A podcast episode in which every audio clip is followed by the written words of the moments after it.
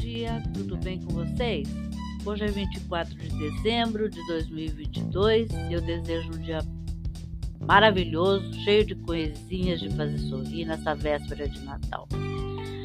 A receita de hoje é um bolo bombom da Cidinha, que era uma culinarista também que trabalhava muito com a Ofélia Assunção.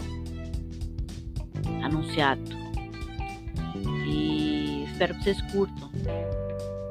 Os ingredientes para a receita são 2 xícaras de chá de farinha de trigo com fermento, uma xícara e meia de leite, 2 xícaras de açúcar, 4 gemas, farinha de trigo para polvilhar, margarina para untar, 4 claras em neve, uma xícara de chá de chocolate em pó.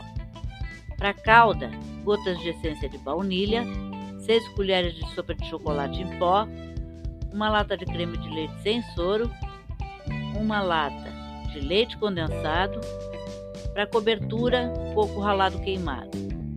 O modo de preparo: bata as gemas com açúcar na batedeira até formar um creme. Adicione o leite e a farinha com fermento peneirada com chocolate.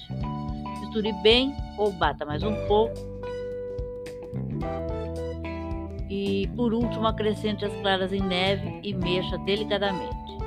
Despeja a massa na seteira untada e enfarinhada e leve ao forno pré-aquecido a 180 graus para assar. Depois de frio, corte o bolo em quadrados regulares. Bata todos os ingredientes da calda no liquidificador e passe para um recipiente.